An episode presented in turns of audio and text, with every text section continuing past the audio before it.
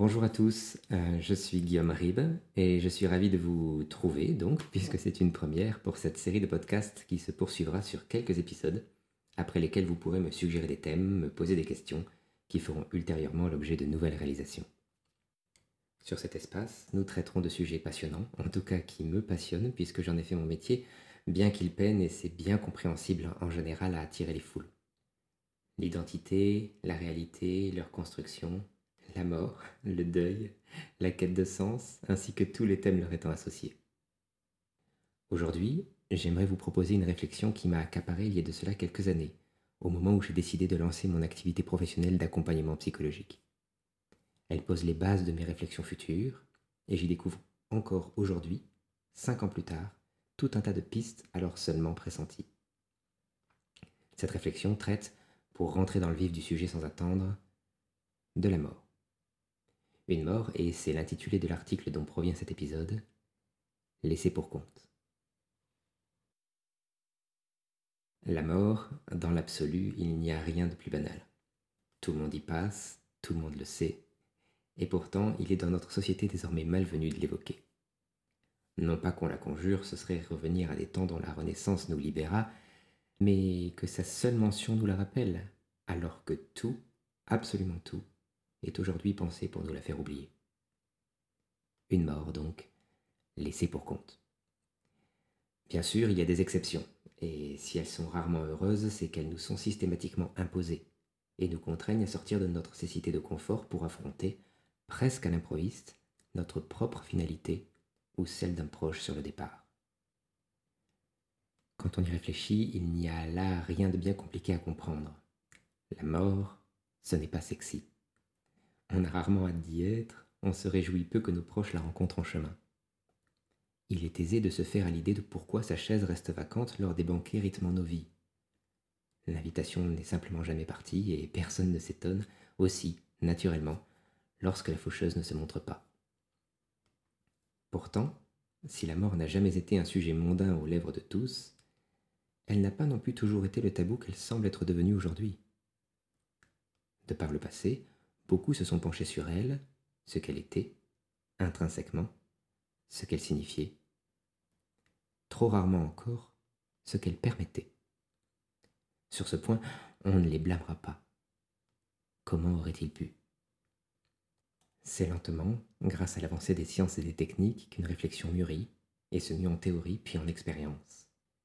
En expérience modifiant profondément la perspective de fin de vie d'innombrables personnes et, à la manière d'une contagion, même si le mot est fort, celle de proches ayant été témoins, dans leurs dernières heures, du changement radical s'étant opéré chez les disparus.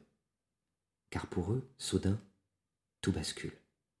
Une porte s'ouvre et la vie revient. Férocement, se réapproprie son échéance. La mort, laissée pour compte encore une fois, est réintégrée pour que ne soit abandonnée au bord du chemin qu'une coquille vide. L'idée de celle-ci. Une vieille idée, selon laquelle il s'agirait d'une fin. Malheureusement, ces cas sont rares. La plupart du temps, comme évoqué plus tôt, c'est parce qu'elle dissout l'idée même d'individualité, d'ego, que la mort est ainsi reléguée au banc de la vie. Parce qu'elle se dresse à l'encontre de ce dont notre société a décidé de faire la pierre angulaire de son système, sa réalité et la fascination qu'elle exerce sont de nos jours simplement niées. D'ailleurs, en y réfléchissant bien, on ne meurt plus vraiment.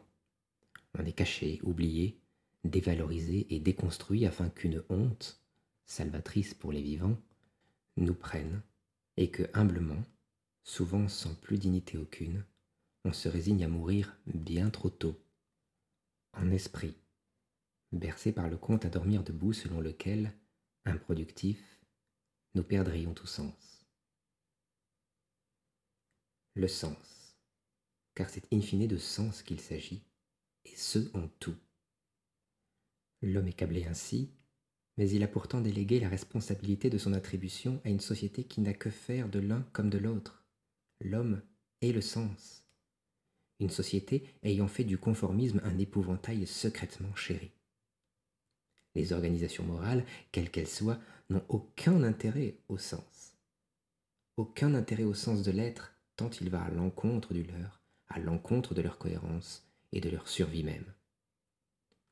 Pour elles, l'émancipation d'une part grandissante de leur corpus conduirait à une violente instabilité n'ayant d'autre issue que leur disparition pure et simple, ou presque pire, leur handicap certain dans la course dans laquelle elles sont toutes, à leur niveau, engagées.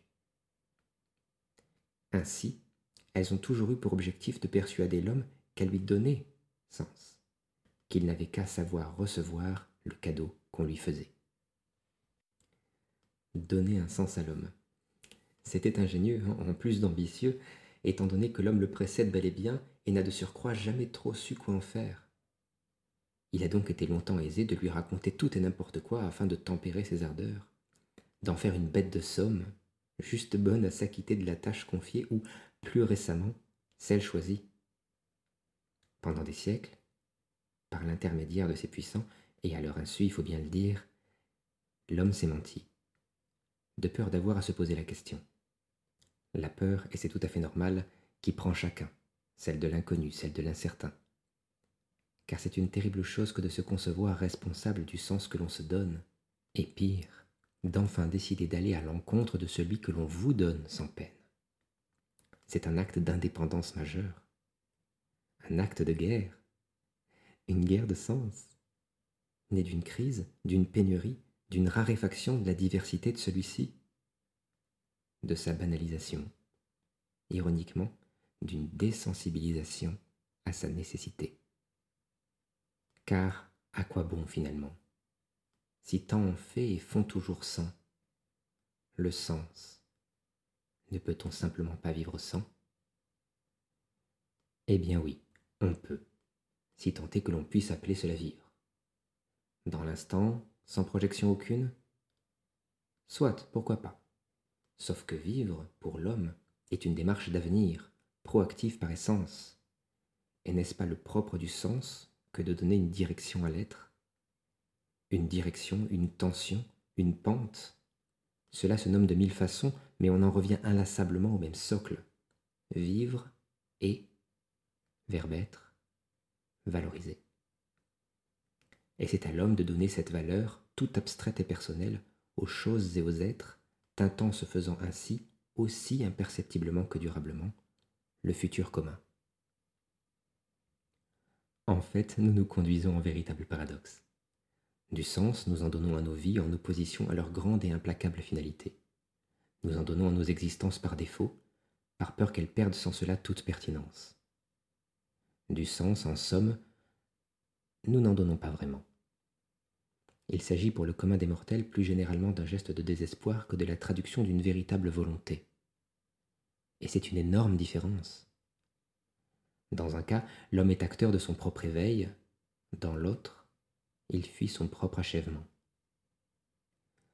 En niant la mort, en nous accrochant aussi narcissiquement que possible aux outils techniques présents et futurs nous promettant la vie éternelle, en nous enivrant d'expériences et plaisirs éphémères destinée à nous la faire oublier, nous la plaçons au centre de notre vie, cette mort.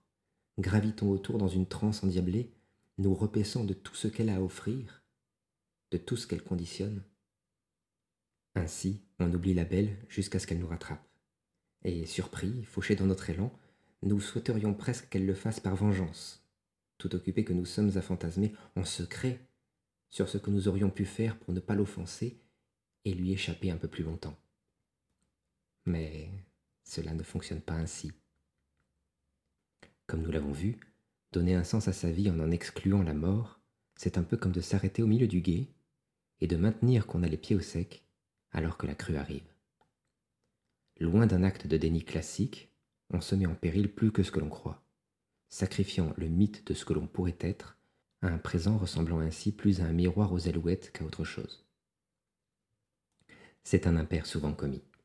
Le sens est cet agent qui transcende l'homme, le fait tutoyer l'éternel. Contraindre sa floraison à notre expérience sensible et prévenir par là qu'il embrasse au-delà est une absurdité sans nom, en plus d'être, hélas, la marque de notre temps. Une société où le sens se perd moins que ce que nous nous résignons en fait à le quêter. Tel est le paradigme dans lequel évolue aujourd'hui la civilisation occidentale un paradigme duquel il nous faudra bien sortir, de gré ou de force. car le temps presse. Nul ne nous apprendra que le temps s'est accéléré. Avec Internet, les smartphones, les réseaux sociaux, les chaînes d'infos en continu, il a subi une compression sans précédent dans l'histoire de notre espèce. À tel point que notre humanité atteint rapidement la limite de ce qu'elle est capable d'absorber. Là encore, désensibilisation, empathie en berne, passivité. La scène sur laquelle il faut dorénavant jouer sur laquelle il faut être présent est l'international. Le local ne compte plus. Or, il n'y a pas plus local que le sens et la mort. Pas plus intime même. Le bombardement en règle auquel on assiste de nos jours, les injonctions à la beauté, la performance, la liberté, l'identification, tout cela reporte notre quête de sens à des lendemains lointains, bien trop lointains, tant sursoir à notre découverte, à notre introspection, l'accule aux dernières heures de la vie, au moment où il n'y a plus que le temps, certes, mais un temps qui manque déjà si cruellement aux êtres apeurés que nous sommes devenus. Pris que nous sommes dans les phares d'une finalité qui nous tutoie, face à laquelle il n'est d'autre loisir que de s'exposer nu. Triste perspective. Pourtant, il n'est pas trop tard. Il n'est jamais trop tard. Quelques mois, jours, quelques heures parfois. C'est un capital inestimable pour se redonner sens et rétrospectivement en illuminer sa vie passée. Donner assez tôt le sens, en plus de changer une vie radicalement et pour le mieux, change également le monde. L'existence des autres, notre propre mort certes, la leur par extension. Se laisser se donner sens est même un facteur capital à considérer vis-à-vis des grands changements qui bouleverseront notre siècle. Les conséquences du réchauffement climatique sont loin de se borner à quelques demi-degrés Celsius. Ce sera une prise de conscience globale, faisant basculer l'humanité enfin dans l'âge adulte. Un âge où, comme chacun sait, la mort, laissée pour compte, commence enfin à être une préoccupation digne d'intérêt. Il est d'ailleurs intéressant, dans ce cadre, de travailler avec des collapsologues et autres partisans de la transition dont la demande de sensibilisation, ou plutôt désensibilisation, est réelle, conscients qu'ils sont que c'est en se libérant du fantôme de la mort qu'ils pourront sereinement réguler leurs désirs sensibles et renoncer à la tentation d'un bonheur de consommation que la société agite sous nez. Le constat est là. L'urgence est à présent de se comprendre à nouveau, redéfinir nos identités, nos aspirations, jusqu'à nos besoins, et parvenir à réintégrer cette mort à notre expérience, non comme l'épouvantail qu'elle est devenue, mais comme la passerelle vers le transcendant qui nous manque désormais si cruellement. Que l'on s'en souvienne, mourir est sain. Il est des choses que l'on ne peut accomplir qu'une fois cette étape embrassée. C'est la fin de cet épisode. Merci de l'avoir suivi. Merci pour votre temps. N'oubliez pas de vous abonner si ce podcast vous a plu et que vous souhaitez être tenu au courant des nouvelles sorties sur la chaîne. A très vite